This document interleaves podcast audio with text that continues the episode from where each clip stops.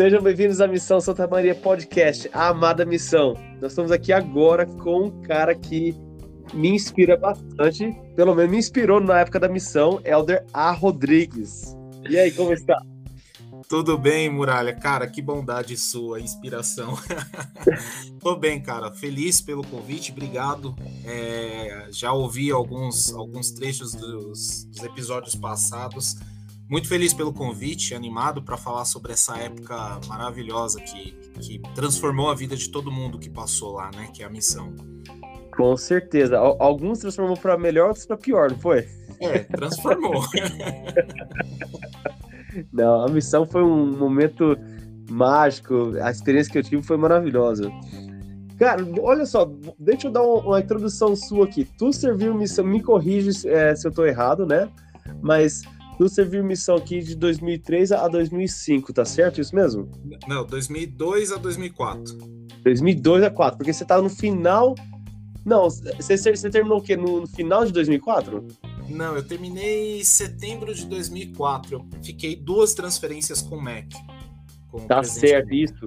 Foi quando tu foi assistente do Mac, certo? Isso, fiquei uma transferência no escritório como assistente e a última transferência no campo. E foi quando você treinou o Dias. Exatamente. Cara, Dias, cara, tá no meu coração. O cara é muito gente boa, cara. Admiro aquele cara também. É, ele é muito bom, ele é muito bom. Ele mora perto aqui de mim, relativamente perto, na estaca vizinha aqui. Ah, é? Já, já encontrou com ele depois da missão? Já, já encontrei com ele algumas vezes. É, é engraçado a história do Dias que uh, uma semana, uma ou duas semanas antes dele ir pra missão, ele almoçou na casa dos meus pais, porque ele tava fazendo divisão com os missionários. Nossa! E, e é muita coincidência. Aí veio pro campo, o presidente Mac é, me designou para treinar ele. Então, de vez ou outra a gente se encontra, ou no templo, ou andando por aí, alguma reunião que reúne a estaca que ele mora e a que eu moro também, mas já encontrei com ele algumas vezes. Que legal, cara, que legal. Que bacana. Cara, você mora. Ah, você morou na capital por um tempo, agora está morando em, em Bugaçu, é isso? É, em Bugaçu. É, é, Onde é isso? É um nome estranho, né? Tupi-Guarani é? significa cobra grande. É uma Eita, cidade, ela é coladinha em São Paulo, faz parte da Grande São Paulo. Ela tem esse nome porque tem um rio aqui enorme que olhando de cima, né, a imagem aérea dele, ele parece uma cobra. Então ficou com esse nome. Os indígenas daqui é, chamavam é, o local de Cobra Grande por causa desse rio. E ela é pertinho de São Paulo, tanto é que eu, eu trabalho em São Paulo. Eu moro aqui e trabalho em São Paulo. Ah, entendi. para cá por diversas razões, mas eu trabalho em São Paulo. Adoro aqui, é uhum. calmo, tranquilo, muito bom, muito bom de morar. Ah, que gostoso. Cara, tu é casado com a Rosana, tem dois filhos. Eu vi a foto que você postou agora recentemente. O seu filho tá de 13 anos de idade. 13 anos, mas ele tem minha altura, cara. Tem barba, tem voz grossa já é, me finaliza no jiu-jitsu. Tem 13 anos, mas tem já o porte de alguém de 16, 17 anos ou mais, cara. Pô, que legal, cara. A menina cara. tem 8, a menina tem 8 anos, a Sofia tem 8 anos. 8 anos, legal. Qual que é o nome do seu filho? Elamã. Elamã, ó, oh, que legal, aí sim, que da né? Cara crentão claro. igual eu, tinha que ter alguém com o nome das escrituras. Meu filho pergunta assim, mas de onde você tirou Lorenzo, pai? Eu falo assim, Lorenzo Snow. o Elamã, ele, ele teve uma época que ele falava, pai, mas por que Elamã? Esse nome é estranho, ninguém sabe falar, ninguém sabe pronunciar, que não sei o quê. Aí comecei a explicar a história dele, do nome, a origem, quem era Elamã e tudo. Hoje ele já não liga, né? Ele, ele uhum. toca o barco com isso, mas teve uma época que ele ficou incomodado, cara. Nossa, imagino.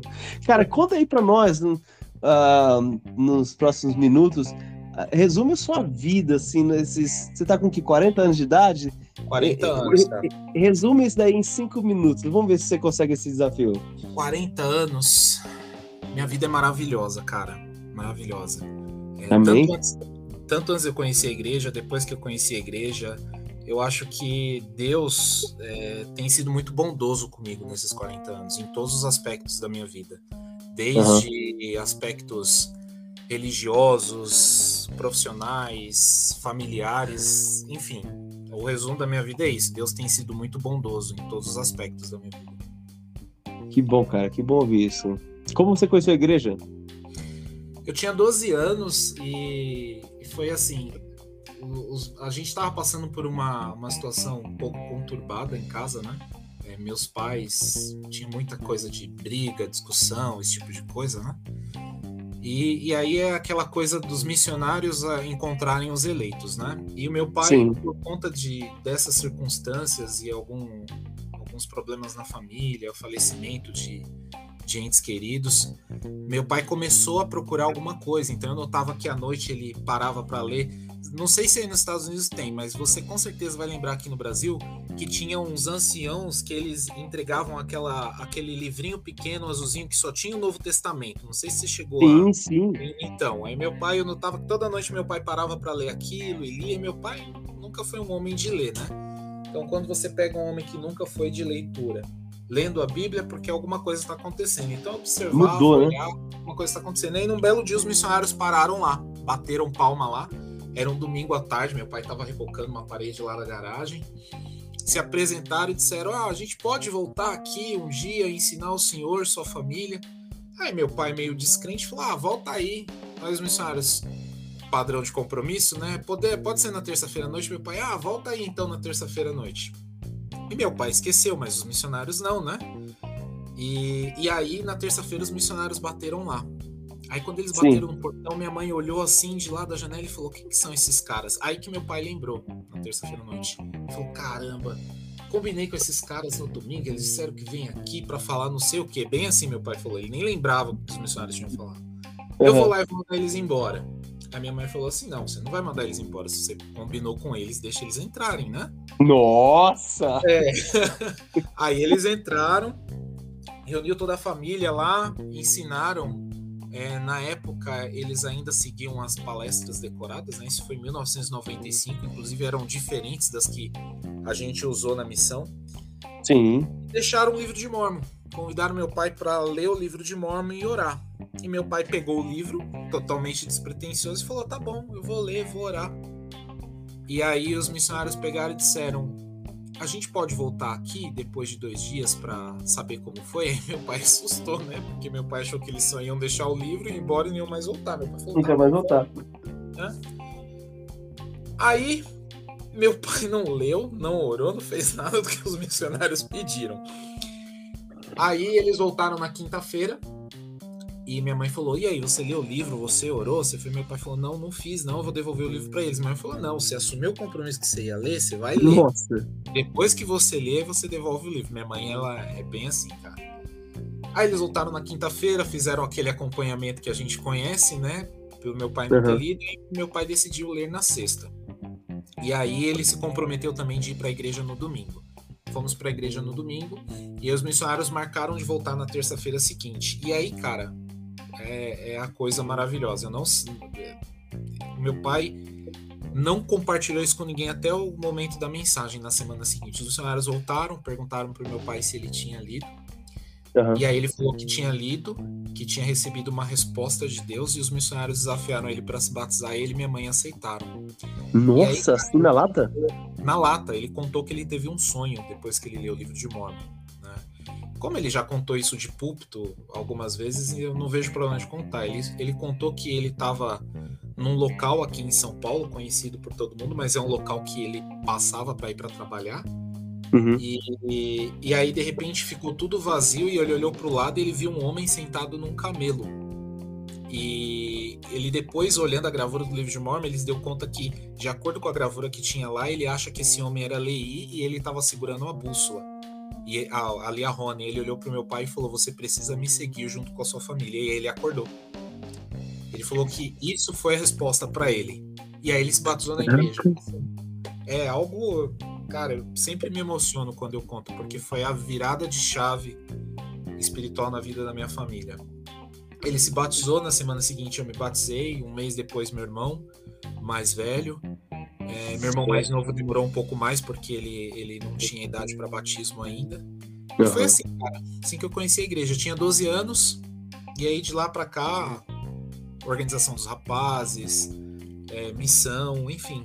É, de lá para cá, tive que adquirir meu próprio testemunho, lutei por isso, né, para ter meu próprio testemunho, mas essa é, é a história de como eu conheci a igreja.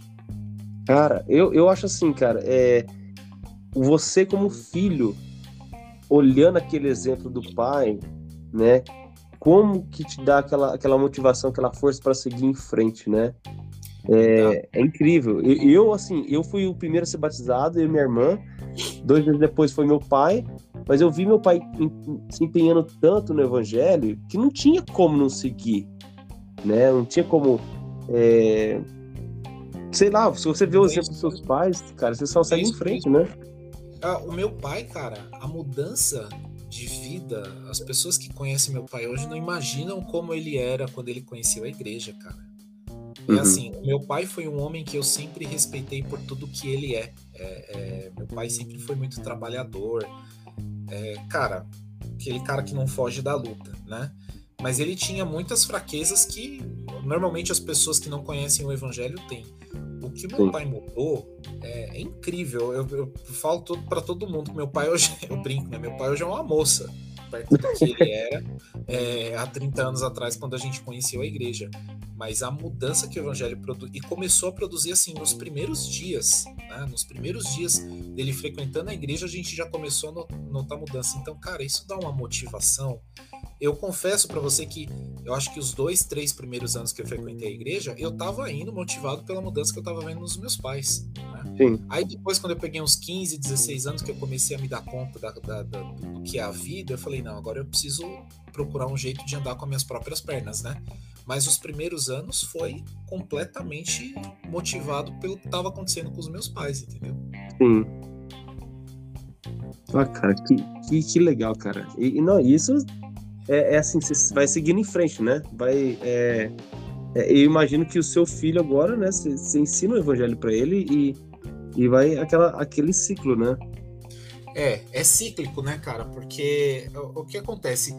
A gente não tem controle sobre as decisões que os nossos filhos vão tomar lá no futuro, né? Então eu não, não uhum. tenho, não posso controlar se quando Elaman é, tomar conta da vida dele, a Sofia tomar conta da vida dele, eles decidirem sair da igreja. Eu sempre falo para eles, meu, não importa o que vocês façam, vocês vão sempre ser meus filhos e eu vou sempre amar vocês. Se vocês abandonarem o evangelho, se vocês não importa o que vocês façam, eu sempre vou amar vocês. É, só que é, eu ensino por dever e por amor, porque é algo que fez bem para mim e eu sei que vai fazer bem para eles. Então é desde pequenininho, né, cara? É ensinando, é oração, a importância de se adquirir o próprio testemunho. A gente insiste muito nisso com eles, né, de que eles não podem viver com a luz emprestada que eu e a Rosana temos, que eles têm que ter as experiências espirituais deles, que eles têm que adquirir o testemunho deles, porque, Muralha, lá fora o mundão eles vão encarar sozinho, né, meu? Então não dá para eles ficarem o tempo todo confiando que o pai e a mãe vai ter um testemunho ali para proteger eles do que vai acontecer. Então acho que e é um ciclo, né? A gente procura ser o exemplo, a gente procura mudar, é, melhorar o, modo com que a gente vive, eliminar as nossas fraquezas, que são muitas, para eles olharem também e se sentir motivado, né? Se sentir motivado a fazer isso. É um pouco diferente porque eles não conheceram o mundo, eles não conheceram a vida lá fora, né? Então eles não têm referência é, dentro de casa do que era a vida lá fora. Eu já tinha, né? Eu tinha uma referência do que os meus pais eram antes e o que eles se tornaram depois que eles conheceram a igreja. Mas isso também tem como a gente ensinar, né? Tem como a gente ajudar eles a entender como é a vida lá fora e como é a vida com, com o evangelho. Algo interessante que, que eu acho sobre tudo isso, Muralha, é ajudar eles a terem experiências espirituais, cara. É, tem uma coisa interessante que aconteceu com meu filho uma vez, é, vai parecer coisa de criança. Ele tinha perdido um Beyblade e ele tava uhum. procurando esse negócio na casa inteira e virava para um lado, virava para o outro. Ele acho que tinha 7, 8 anos na época, né? E ele parou e falou: Meu, não sei o que fazer. Começou a chorar, começou a chorar. Eu falei: Você já fez uma oração para tentar achar o seu Beyblade? Ele, caramba, pai, mas Deus vai se importar com o Beyblade? Eu falei: Meu, faz o teste, faz oração. Aí ele foi lá pro quarto dele, ajoelhou, fez oração. Aí ele disse que levantou da oração e ele pensou numa coisa. Ele pensou em enfiar a mão no canto de uma caixa de brinquedos que ele tinha. Nossa. Ele enfiou a mão lá no canto da caixa de brinquedos e o Beyblade estava lá. E Nossa. ele nunca vai esquecer disso, cara. Então, eu acho que mais do que a gente ficar falando, olha, você tem que acreditar em Deus, você tem que fazer isso, você tem que aquilo, você tem que aquilo, é, é ajudar, é ajudar eles a terem esse tipo de experiência, né? Porque vivenciar algo muda muito mais do que você ficar ouvindo algo, entendeu? Verdade. Interessante você falando sobre isso, essa experiência. Eu tive uma experiência similar dessa daí na missão. Você lembra do Elder Henderson? Aham. Uhum. Elder Henderson, eu. Acho é, que sim, sim. É o, o que, que era nadador e tal. A gente sempre, é, sempre zoava, né? Então, eu, como a gente zoava bastante um com o outro, eu nunca vi ele como uma pessoa muito espiritual. Daí um dia eu tinha perdido algum objeto, não sei o que, que era, procurando por toda a casa. E ele falou assim: Você já fez oração? Eu olhei pra ele assim, pô, aquele cara que, que sempre tá zoando, sendo espiritual comigo, né? Eu falei, não. Entendeu? Daí, tipo, fomos lá, fez oração e achamos a parada. Então, é interessante como o Senhor, ele, ele requer que a gente busca Ele até nas coisas mais simples, né? Não precisa esperar pelas coisas maiores, né? É isso mesmo. E é interessante quando um cara que é assim da zoeira faz um comentário desse, a gente leva muito mais a sério do que quando é alguém que já é espiritualmente equilibrado, né? Então, Certeza. Você, fala, você tá falando isso para mim, então eu tenho que fazer. fazer. é verdade. Cara, como, me fala como que foi é, a missão para você. É, e antes de você responder, deixa eu te falar que que eu te conheci como aquele elder sério e responsável. Né? Então, para mim, você foi sempre aquela pessoa que eu tinha que, que falar, pô, um dia eu preciso. Um dia não. Eu preciso ser mais que. É, um pouco mais como o Elder Rodrigues. Pra mim, você foi um exemplo, cara. Não tô querendo puxar saco, não. Falando é, é como eu me sentia na missão. Eu sempre via você lá e de repente, ah, ele foi chamado assistente? É claro que ele foi chamado. Cara, Qual foi a missão pra você? Eu fico, eu fico lisonjeado com, com esse elogio. Obrigado. É, é assim, eu eu considerei, eu considero a missão um, um divisor de águas na minha vida para muitas coisas. É, de fato, eu tinha um pouco disso, de ser bem sério e tudo mesmo, de levar muito, não muito a sério, como alguns missionários que eu conhecia. Eu conheci missionários que levavam a coisa, nossa, é, muito a sério, né? Uhum. É, mas é assim, o meu treinador me ajudou muito com isso. Eu tive um treinador, cara, que foi muito bom, Helder Moreira. Ele é Mato Grosso do Sul. Cara, Helder Moreira me ensinou a ser missionário, me ensinou a trabalhar duro, me ensinou a ter disciplina, me ensinou a acordar no horário, me ensinou a ensinar, me ensinou a não desistir. Ele me ensinou, cara, ele foi um treinador fantástico, não poderia ter tido um melhor. É, no começo da missão eu tinha muito disso, de ser sério e tudo. Aí depois eu comecei a ter uns, uns, companheiros que eram um pouco mais flexíveis. E aí eu comecei a perceber que isso era bom também, né? Que era bom uhum. você dar uma risada, dar uma zoeira e tudo, né? Então eu fui companheiro do Elder Mazali, que conheceu o Elder Mazali, sabe que o Mazali foi um missionário excelente, fantástico. Bota gente é um boa nisso. É, um cara muito gente boa, muito, muito da zoeira, né? Ele veio cara. pra cá um tempo atrás. Não sei se ele mora aqui ou ele voltou pro Brasil, mas. Não, acho que ele, ele foi, foi visitar aí. Foi visitar Pô, aí. acho que foi isso então.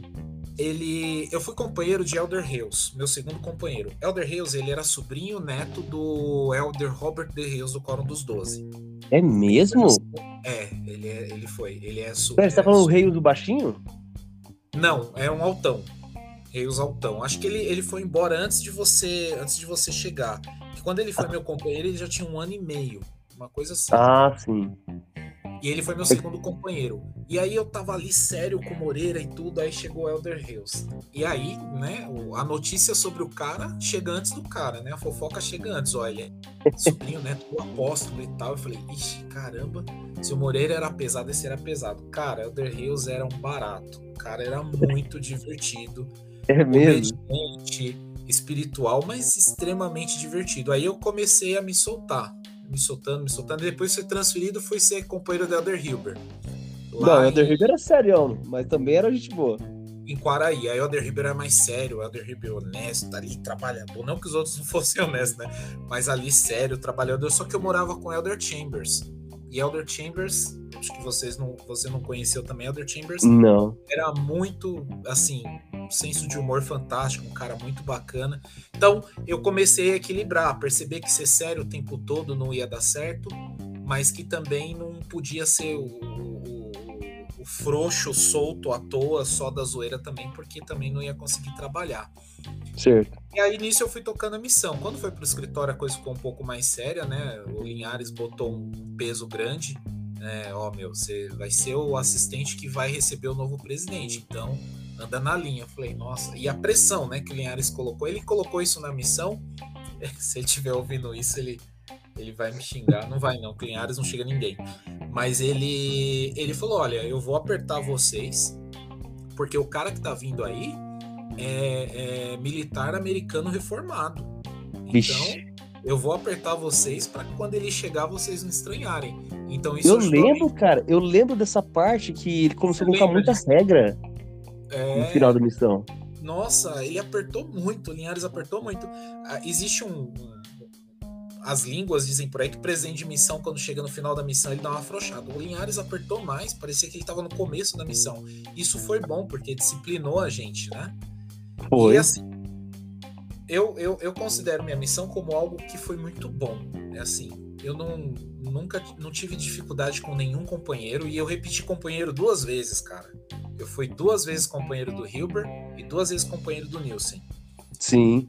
Nunca tive problema com nenhum companheiro, adorei os missionários que serviram comigo. Serviu um pouco para abrir meus olhos em relação a algumas coisas que eu achava que tinham que ser daquele jeito, era muito Caxias, muito crentão, então conhecendo algumas realidades, conhecendo alguns missionários e até algumas pessoas, eu comecei a observar que ser flexível é a, é, é a chave para a vida ficar mais leve, né? Claro. Então a missão para mim ela tanto me mudou espiritualmente como me mudou intelectualmente também nesse sentido, entendeu? As pessoas Sim. ainda dizem, oh, o cara é muito sério e tudo, mas quem me conhece, quando é, eu acabo adquirindo intimidade com a pessoa, acaba se dando conta de que é, é muito de, de, fachada mesmo, né? Eu estar o tempo todo sério, entendeu? Uhum. Cara, tu foi companheiro também do Rolim, Rolinho, foi, foi meu filho, eu treinei o Rolinho. Cara, a gente pô pra caramba, velho. A gente pô pra caramba. O Rolinho é um cara é, extremamente trabalhador, viu? Não, eu, eu fui companheiro dele em Santa Rosa no inverno, que era uma droga para sair da cama em Santa Rosa no inverno. Nossa. E ele era motivador, motivador, ele me motivava muito. Eu fui companheiro dele lá em Santa Rosa. Cara muito bom, Sim. muito bom mesmo. Eu lembro dele. O, e o, o Montgomery, cara, eu, eu, o Montgomery é aquele loirinho? Baixinho? Não, o Montgomery, ele, ele acho que eu não conheci ele também, que eu fui o último companheiro dele. Ele, ah. Montgomery, ele parecia o Mogli, o menino lobo. Ele era descendente de dos peles vermelhas americanos. Ele, tipo, é mesmo? É, uma história assim, alguém no passado na família dele, alguma coisa assim. Aí tem uma história interessante sobre o Montgomery que ele colecionava facas. Uhum. Então, embaixo da cama dele tinha cutelo, faca de todo tipo que ele comprava lá, né? Aquelas com cabo com rabo de tatu, pata de coelho, enfim, todo tipo de faca que você imaginar.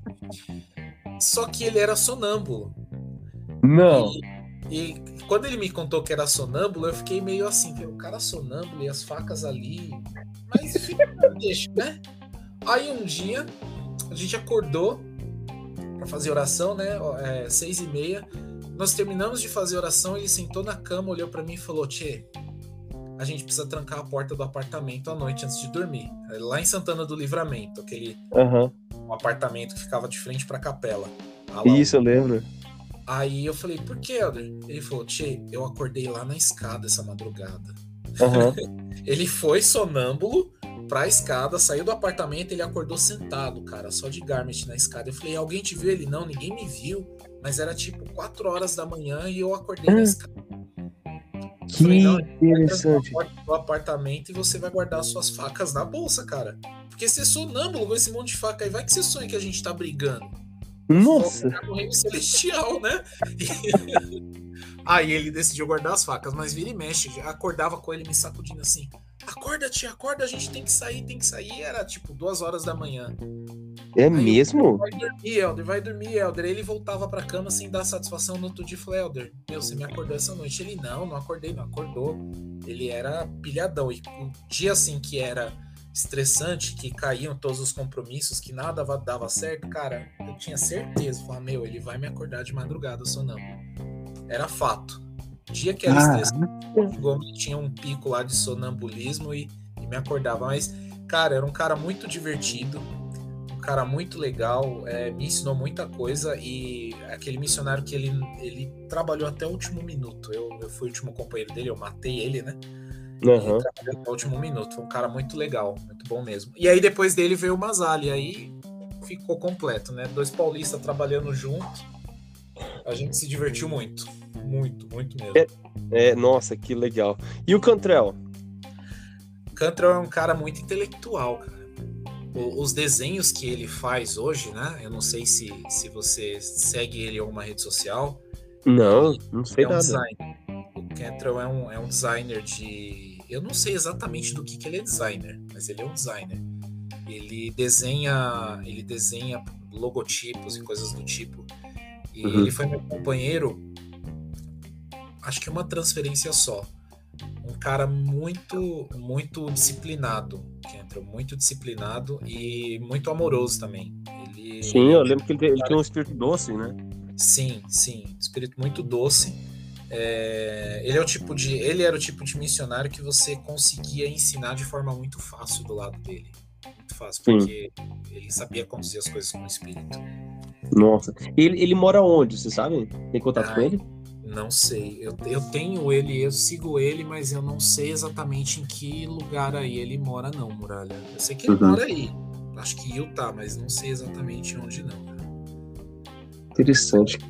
Na verdade, eu não sei onde nenhum dos americanos mora. Eu sigo eles, mas eu. É assim, quando eles voltaram da missão, eu sabia onde todos eles estavam morando. Mas aí a gente se importa mais de saber se o cara tá bem e aí muda, casa, é. vai lugar, vai pro outro, a gente acaba não, não lembrando onde eles moram, né? Pô, cara, faz 20 anos, né, cara? 20 anos. 20 anos, cara. 20 anos. 20 Tempo anos. passa mesmo. Caramba. Anos. Me conta alguma experiência assim, é, bem espiritual que você teve na missão. Lembra alguma? Cara, tem, tem algumas. Eu vou contar uma é, a conversão do Claudio Miri e da Márcia lá de Santana do Livramento. Peraí, você, você faz parte da conversão deles? Aham. Uhum, uhum. Nossa, cara, eu, eu amo aquela eles. família, velho. Eu encontrei eles. Olha que interessante, quando eu cheguei em Santana do Livramento, isso era uma coisa que eu, eu, eu discordava do Montgomery.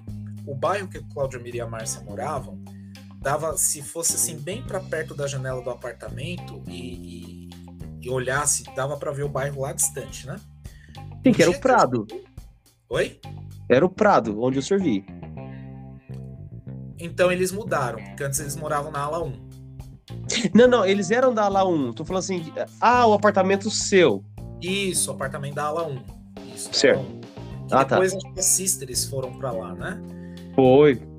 Na minha aí, época ainda. No dia que eu cheguei, que eu tava organizando as coisas, tudo, aí à noite eu parei na janela e fiquei olhando pra janela e olhei para aquele bairro, cara. E sabe, senti no coração alguma coisa. Eu falei, ô, ô Montgomery, aquele bairro lá é nossa área? Ele olhou para mim e falou assim: é nossa área, mas a gente não vai lá. Falei, por que não vai? Falou, porque ninguém gosta dos missionários lá. Aí eu não perguntei ah. nada, né? Tá bom, ficar quieto, o cara coleciona faca, vai que ele é violento, vou discutir. Aí. no, passou mais dois dias, eu insisti. Eu falei, Aldrin, aquele bairro lá, hein? Não dá pra gente ir lá, não. Ele, meu, já falei para você que lá ninguém gosta da gente. Se a gente for para lá, a gente vai perder tempo. Falei, tá bom.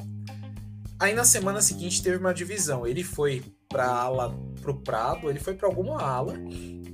E aí o Júnior foi para uma outra área e o Júnior dessa outra área veio para ficar comigo. Era Elder Simpson, você deve ter conhecido ele. Claro, Simpson!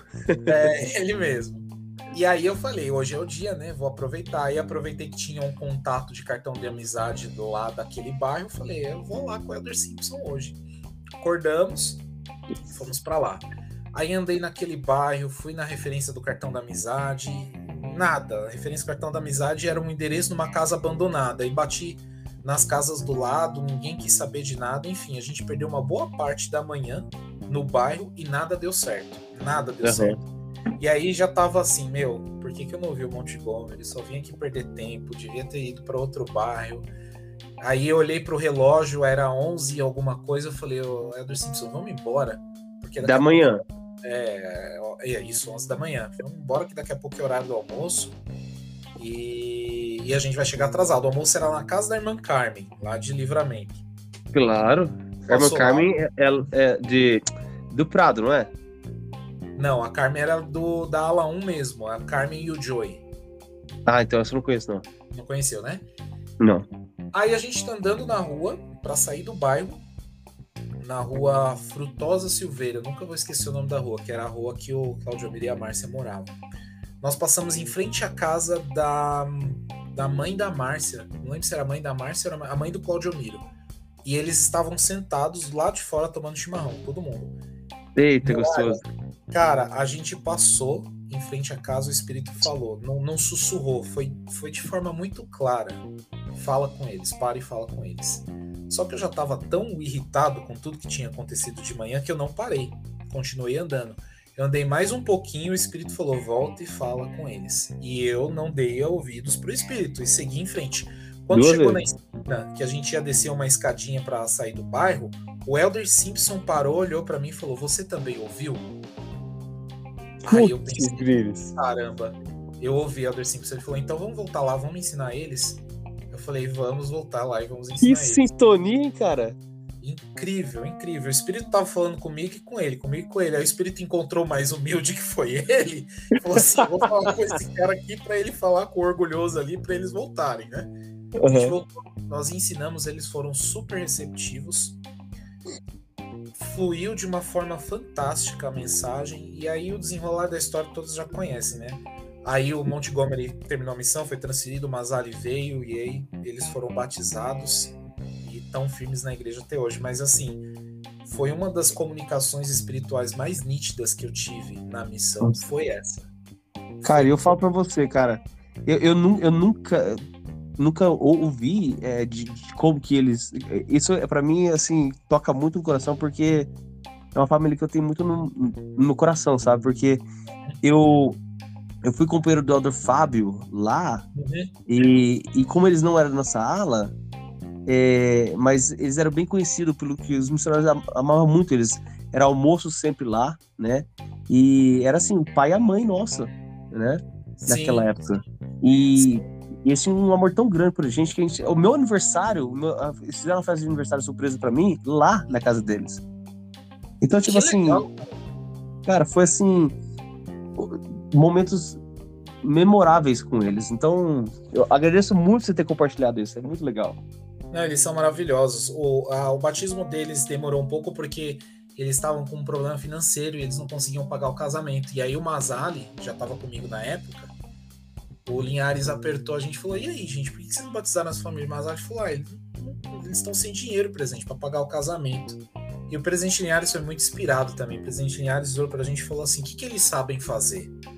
E o Claudio Mira é padeiro, né? Padeiro, boleiro.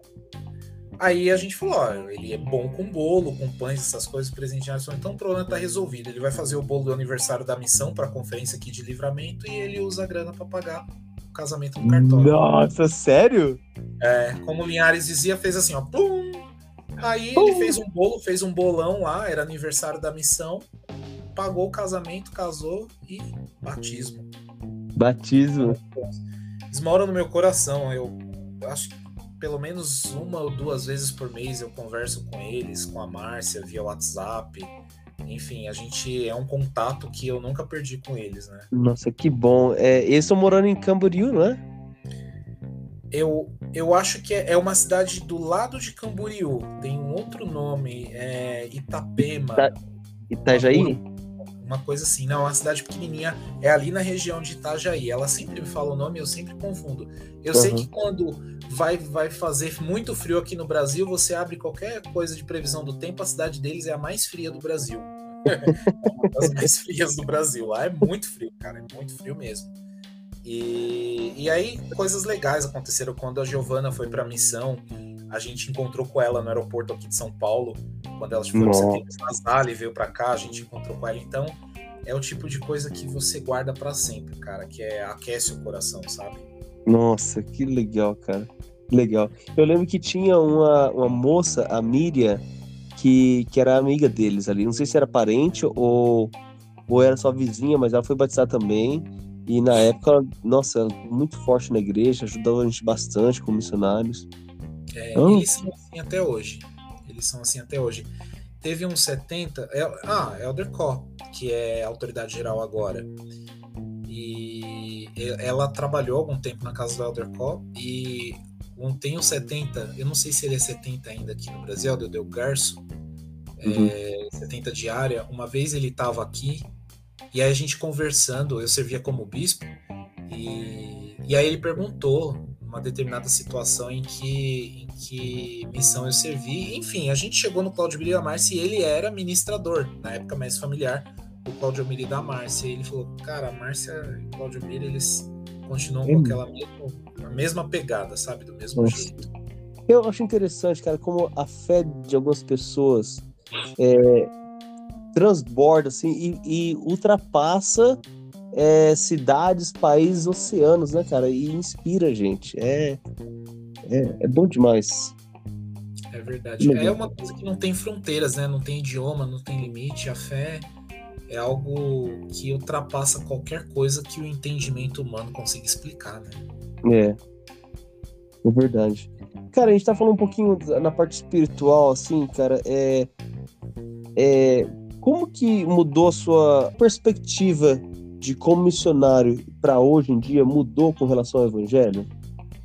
Então, algumas coisas mudaram, né? É assim, é, eu via quando eu fui para missão, para mim a igreja era um mundo encantado, a igreja, né? Uhum. E, e, na missão eu já descobri que não era, né? era um mundo encantado e não é um mundo encantado, né? E uhum. depois da missão, descobri isso mais ainda, de que não é um mundo encantado.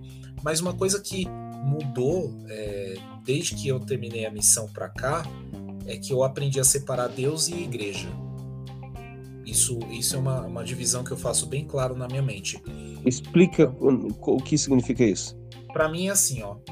Se me perguntarem qual é a coisa para eu elencar as coisas mais importantes da minha vida, primeiro é Deus. Uhum. Segundo, minha família. Terceiro, meu trabalho. E em quarto, a igreja. Mas como que eu separo Deus e igreja? Vou te explicar. Deus, para mim, é o meu relacionamento pessoal com Ele, meu relacionamento individual com Deus, meus convênios, a minha fé, a forma com que eu me devoto a Ele, minhas orações, meu jejum, viver os mandamentos, isso é a minha relação com Deus. Qual que é a minha relação com a igreja? Chamado e responsabilidades dentro do sacerdócio. Então, eu, eu separo essas duas coisas. Então, por exemplo, eu jamais vou fazer algo no meu trabalho que ofenda a minha relação com Deus, os mandamentos, os convênios, as coisas que eu tenho. Mas se eu tiver que trabalhar um determinado dia que tem uma reunião importante na igreja e aí eu vejo que eu preciso trabalhar para não comprometer minha vida profissional, eu vou trabalhar. Entendeu? Sim. É, então eu, eu faço essa divisão entre Deus e igreja. Ah, mas não são a mesma coisa? É e não é. É porque é a igreja de Deus, é a igreja de Jesus Cristo na terra, mas ao mesmo tempo, é... as coisas que acontecem dentro da igreja, na igreja nós não somos, né? Na igreja nós estamos, né? Então agora eu sirvo como conselheiro na presença da estaca. Eu não sou conselheiro do presidente da estaca, eu estou servindo, uma hora eu vou ser desobrigado. Agora, filho Sim. de Deus, vou ser para sempre. Certo. Então, isso acho que é uma coisa que mudou, de que eu terminei a missão para cá, que mudou, que eu tenho essa divisão bem clara na minha mente. Isso nunca me impossibilitou de servir em chamado nenhum. Às vezes, é, quando eu explico isso para algumas pessoas, falam, ah, então você deve fubecar bastante, abrir mão de muita coisa. Não, cara, eu levo o evangelho muito a sério. Só que eu sei dividir essas duas coisas, entendeu?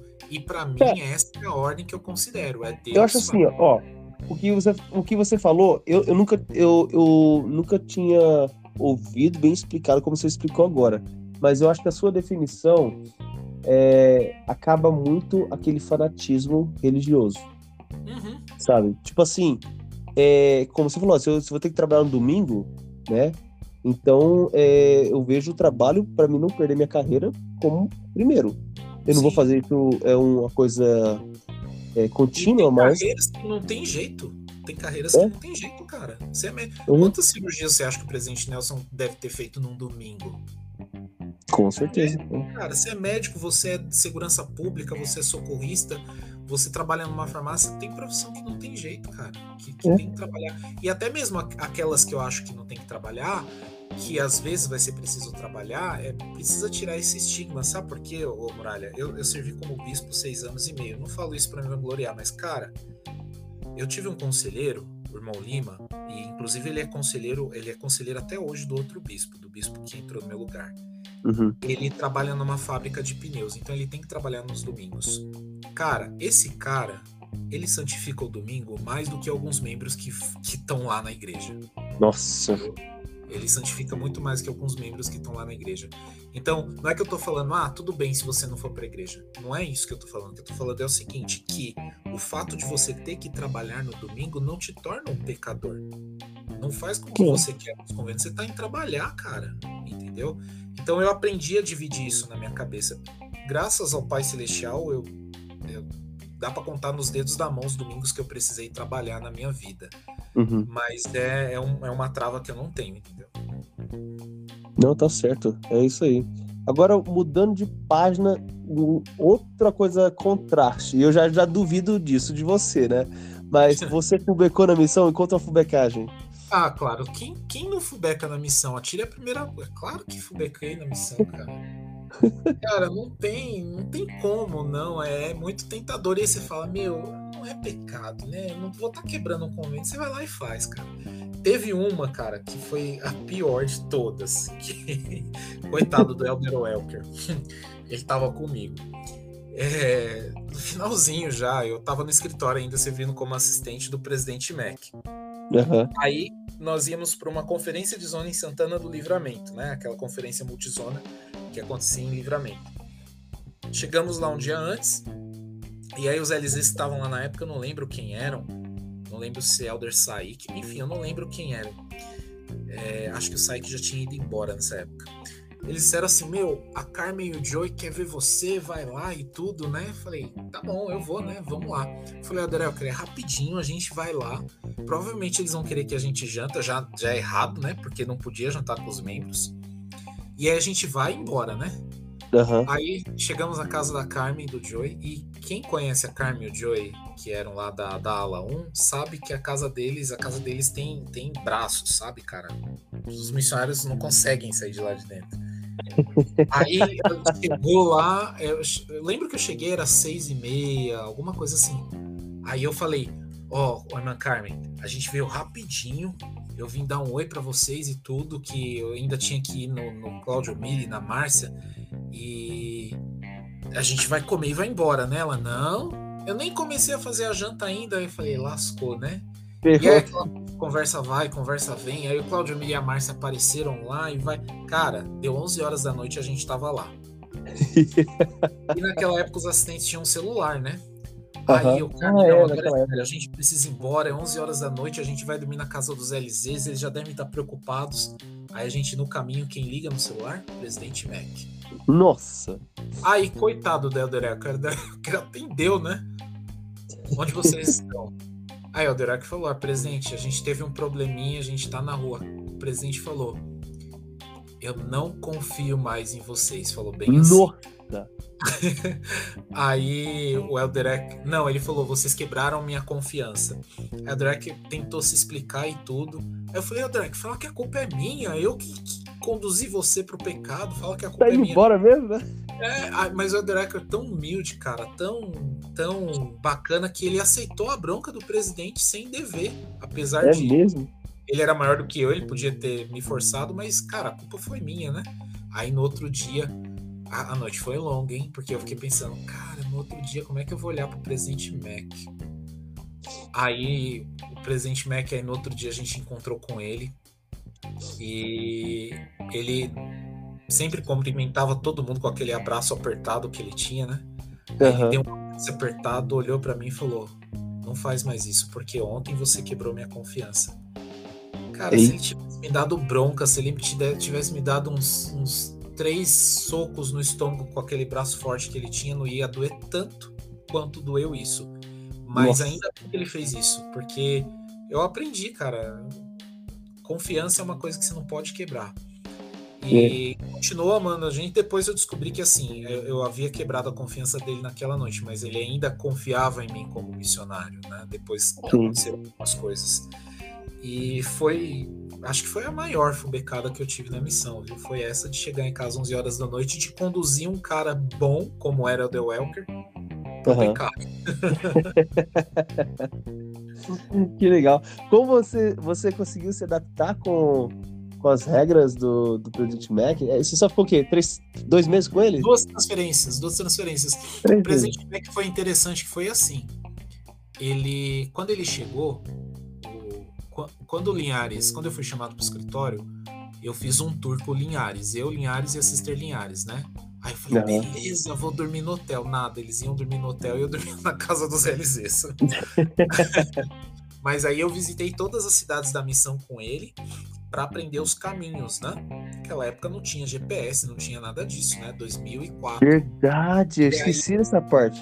É, não tinha nada disso. Então eu levei um bloco de notas e eu ia anotando. Pega a rodovia tal, anda tantos quilômetros, entra aqui, vai ter uma placa que diz isso, entra à esquerda, entra à direita. Aí os primeiros dias com o presidente Mac foram interessantes, porque ele falava bem português, mas a Sister Mac não. Uhum. E aí eu falava, presidente, agora você vai aqui, ó, entra nessa rua vai direto. Aí quando eu falava vai direto, ele entendia direita, aí ele dobrava direita. Eu falava, não, presidente, era para ir direto. Ele, mas aqui é a direita. aí até eles, ele, o Sister Mac falou, ó, vamos fazer assim, ó, quando for direto você fala reto, e quando for direita você fala direita. Mas não foi difícil. Não foi difícil adaptar ele, não, porque o Linhares, é o que eu falei, né? O Linhares ele preparou a gente, né? Sim. A gente, a, a gente lá no escritório até teve a sensação, na época era eu. Eu não lembro se é Elder Elker ou Elder Hilbert. Tá? Não, era, era Elder Elker já. O Hilbert tinha voltado para o campo. Elder uhum. Varane e Elder Thunder. Quando o presidente Ei. chegou, a gente estava tão esperando assim, um sargentão, que quando a gente conheceu ele e ele começou a trabalhar, a gente percebeu que, meu, não é tudo que a gente estava esperando. Então, acho que a expectativa que a gente criou foi tão pesada dele uhum. ser duro, dele ser, sabe? E aí, quando ele chegou, a expectativa passou, a gente viu que não era nada daquilo. Então, não foi difícil se adaptar, não, a, a, ao modo com que ele trabalhava, não. Foi, foi tranquilo. Pô, que legal, cara, que legal. É interessante ouvir isso por, por, por você, porque é, você estava basicamente por trás das cortinas, né? A gente só estava ali na, na linha de frente ali e você estava lá junto com ele e é bom, bom ouvir essa, essa parte aí. Legal. É, tem, tem, tem umas coisas interessantes que aconteceram. A gente ficou perguntando muita coisa pro Linhares, né, na semana da troca. E aí, uhum. presidente, como é que é? Você já, já tem contato com ele? Já falou com ele, presidente? Não, não falei com ele, não tenho contato com ele. Eu falei, e no dia, você vai fazer uma reunião com ele? Não, não tem reunião. É, um olha Nossa. pro outro, cumprimenta, passa a chave, entrega e vai embora. Aí a gente, e os Fubeca, presidente? Os missionários que não, não, não valem nada, você não vai falar para ele? Aí o presidente falou, eles vão ter uma nova oportunidade. E de fato, o presidente Mac chegou, os dois se encontraram. O Linhares já tinha deixado a casa da missão, né? Ele estava no, uhum. no, hotel. O presidente Mac chegou, o Linhares entregou a chave da, da, da, do escritório, a chave de todas as coisas para ele e foi embora. Eles não só se cumprimentaram, tiramos fotos juntos, não trocaram uma palavra. Ele não passou nada, absolutamente nada da missão para o presidente Mac. Nada. Interessante. Tanto é que a primeira transferência, eu não sei se ele manteve esse hábito, na primeira transferência ele pediu ajuda para os assistentes, ele pediu ajuda para a gente. Foi, é... na realidade, o, o, que eu ouvi é que os assistentes estavam fazendo as transferências. É, não é. Pelo menos a que eu participei eu não fiz. Eu ajudei ele, né? Ele pediu algumas sugestões e tudo. Tem até uma história interessante com o Elder Robert, que na época, acho que o Elder Robert era júnior, o presidente Mac ia colocar ele como sênior e perguntou minha opinião. E Elder Robert, quem conhece Elder Robert, grandão de Recife? Sabia que era Becker. Esse cara era um barato de divertido. Ele morou com a gente no, na casa do, do, da missão do escritório uma época, porque ele ficou doente, alguma coisa assim. Ele morou com a gente algumas semanas. Cara, a gente não conseguia dormir de risada, que ele era muito divertido, muito divertido. E aí o presidente Mac falou: é, ó, eu tô pensando em colocar o Elder Robert como sênior nessa área. O que, que você acha? Falei, ah, presidente, Elder Robert, talvez esperar um pouco mais e tudo, né? E eu não sei como o Robert ficou sabendo disso. Ele me encontrou na conferência seguinte e falou: Rodrigues, se eu não fosse missionário, eu ia te matar. Era pra eu ser sênior, agora eu não sou sênior por causa de você, seu maldito. Mas é, eu, pelo menos, ajudei. Eu não, a, a, gente não chegou a fazer as transferências. Pelo menos a, a transferência que eu participei, eu ajudei ele. Uhum. Mas, assim, a última palavra sempre foi a dele. E é um processo incrível a revelação acontecendo transferência. Até eu entrar no escritório, eu, eu, sempre, eu sempre fui muito obediente, ao, tanto ao presidente Linhares como ao MEC, exceto essa fubicagem que eu fiz com o MEC, né? Mas eu sempre acreditei muito que os presidentes de missão faziam todas as coisas inspiradas por Deus. Sempre, sempre. Inclusive as transferências. Mas, cara, é. quando eu vi o Mac fazendo, ele me perguntava a opinião das coisas e aí depois ele tomava decisão. Quando eu vi ele fazendo a primeira vez, eu falei, cara, é incrível como a revelação flui. É incrível, incrível mesmo. É algo que quem vê é, percebe o espírito tomando conta do lugar, percebe o espírito tomando conta do local, entendeu? Não, é verdade. Eu, eu, eu recebi esse testemunho anos depois, e eu acho que isso vai além da missão. O, eu tive um companheiro, Elder Peterson, foi o meu filho. É, a gente continua amigos até hoje. E, e a amizade que a gente tem hoje, por causa da, daquela época da missão, cara, que fez uma diferença tão grande na minha vida, na vida dele, sabe? Sim, sim. Mas é, a, a, é tudo por inspiração, né? Como todas as coisas devem acontecer na igreja, as transferências também eram, cara. E tinha as coisas Legal. divertidas, né? A gente se divertia muito. Fax falso, enviava fax falso para os lugares e enviava um outro verdadeiro. Hoje os caras ficam sabendo tudo pelo aplicativo, né? Não tem mais fax, não tem mais, não tem mais como é. fazer aquela dá, dá uma sacaneada no pessoal. eu lembro e ficava ansioso esperando aqueles fax para saber quem que era que eu perdi quem. Nossa. É, eu não sei se isso se manteve, mas a gente, a gente recebia e enviava muito fax falso, né? É mesmo. É, é então, assim, os, quando você era LZ, você ligava lá pros assistentes e falava assim: Meu, faz um fax falso aí. E aí você tinha aquele missionário que era um tremendo de um cego, você promovia ele para LZ e tudo, e aí eles enviavam um fax padrão da missão, que era como eles comunicavam a transferência, né? Com o padrão, com o logo da missão e tudo, com, com a transferência toda bagunçada. Então, o cara lá que era um preguiçoso ia se tornar líder de zona, é, o cara lá que era fubeca, não gostava de trabalhar ia virar treinador. E aí a gente montava, colocava na lousa, eles, não, não acredito que é isso. A gente fala, meu, tá aqui o fax, olha aqui, ó, é isso mesmo. Não, não acredito, o presidente voltou a confiar em mim, não sei o quê. Aí depois, antes de cantar o hino da missão, ah, essa é a transferência, vocês vão para casa agora, arrumar as malas. Vamos cantar o hino da missão? Vamos. Aí antes de cantar da missão, agora a gente vai fazer a transferência verdadeira. Aí rasgava o fax falso, verdadeiro. Tinha cara que queria morrer, cara. Tinha cara que saía e falava, vou ligar pro presidente, vocês não merecem ser líder de zona. Mas era uma brincadeira saudável, né? Era, era divertido. Hum, que gostoso, cara. A Rodrigues, para aqueles ouvintes, é, como pessoa, como missionário retornado, como pai, me fala como uma, uma, frase, uma mensagem para aqueles que estão ouvindo é, das coisas que você aprendeu na vida, ou como pai, ou como missionário retornado, ou como profissional. Tem, é assim, acho que do que eu aprendi na vida, é, se, se, eu fosse resumir numa frase, é, como pai, tanto como pai, os desafios que, que eu passei como pai, que eu passo como pai, como profissional, como membro da igreja, como líder, como liderado, é, para mim, Muralha, a vida ela, ela não foi feita para ser fácil porque se ela fosse feita para ser fácil, nós não nos qualificaríamos para sermos quem nós precisamos ser. Então, as dificuldades, as provações, os testes, essas coisas elas precisam acontecer, ainda que sejam doloridas. Elas precisam acontecer para nos refinar. E é nisso que reside a alegria. É nisso que reside a felicidade. Ser feliz não é você não ter problemas, não é você não ter dificuldades nem desafios. Ser feliz é saber que você pode contar com a ajuda de Deus, não importa o que aconteça na sua vida, você pode contar. Então, para mim, a vida é isso: é uma jornada cheia de desafios, cheio de, de coisas que nos testam, nos deixam tristes, mas que se nós conseguimos passar bem por elas, elas vão nos refinar e vão nos tornar pessoas melhores. Para mim, isso é a vida, cara. Não tá foi certo. uma frase, né? um texto, mas é por aí, é por aí. Acho que é por aí. Perfeito. Ah, Rodrigues, muito obrigado por estar aqui conversando comigo para a gente relembrar esses tempos maravilhosos.